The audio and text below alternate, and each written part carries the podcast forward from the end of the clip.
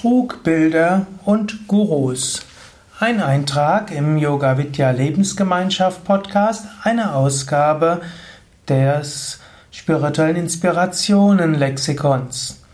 Ein Guru ist ein spiritueller Lehrer. Es gibt aber auch Trugbilder.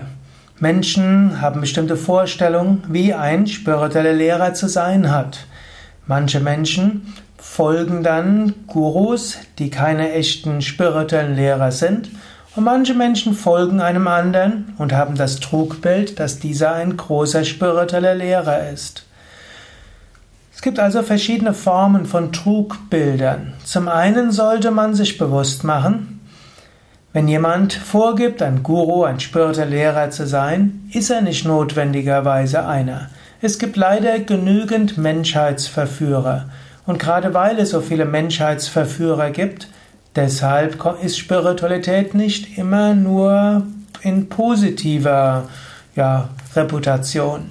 Und es gibt diese vielen Fanatiker und Fundamentalisten, die Menschen ins Verderben führen.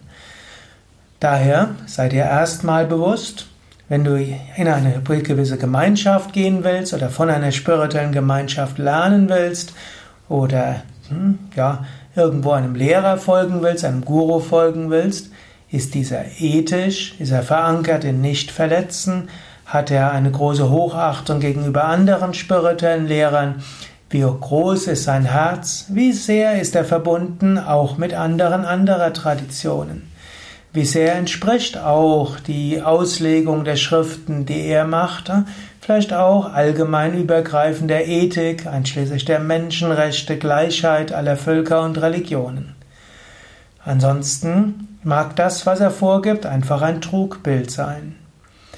Zweitens, wenn du einen Menschen siehst, überlege, machst du dir vielleicht ein Trugbild von dem Menschen? Menschen projizieren viele auf jemanden. Es gibt Menschen, die geben gar nicht vor, große spirituelle Meister zu sein. Aber ihre Schüler verherrlichen sie, stellen sie in den Himmel oder stellen sie auf ein Podest und sagen, ja, er weiß alles. Und dann, wenn sie nachher sich doch nicht als so vollkommen erweisen, wie man gedacht hat, dann ist man hoffnungslos enttäuscht. Das Trugbild hat aufgehört. Der betreffende Mensch hat nie vorgegeben, ein verwirklichter Guru zu sein. Er hat immer nur gesagt, ich bin eine Weile auf dem Weg, ich habe einiges erfahren und ich will dir helfen auf dem Weg, wie ich ihn erfahren habe. Aber ich bin nicht vollkommen. Menschen versuchen gerne Vollkommenheit in einen anderen hinein zu interpretieren.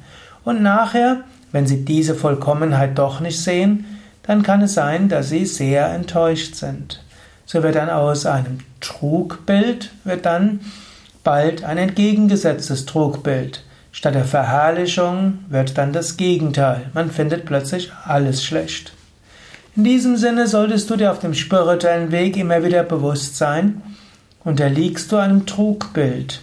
Ein Trugbild, das jemand anders projiziert, von das behauptet wird, jemand sei perfekt, das ist eine Form von Trugbild, oder auch ein Trugbild, das du dir von jemandem machst, der selbst gar nicht so vollkommen sich ausgibt.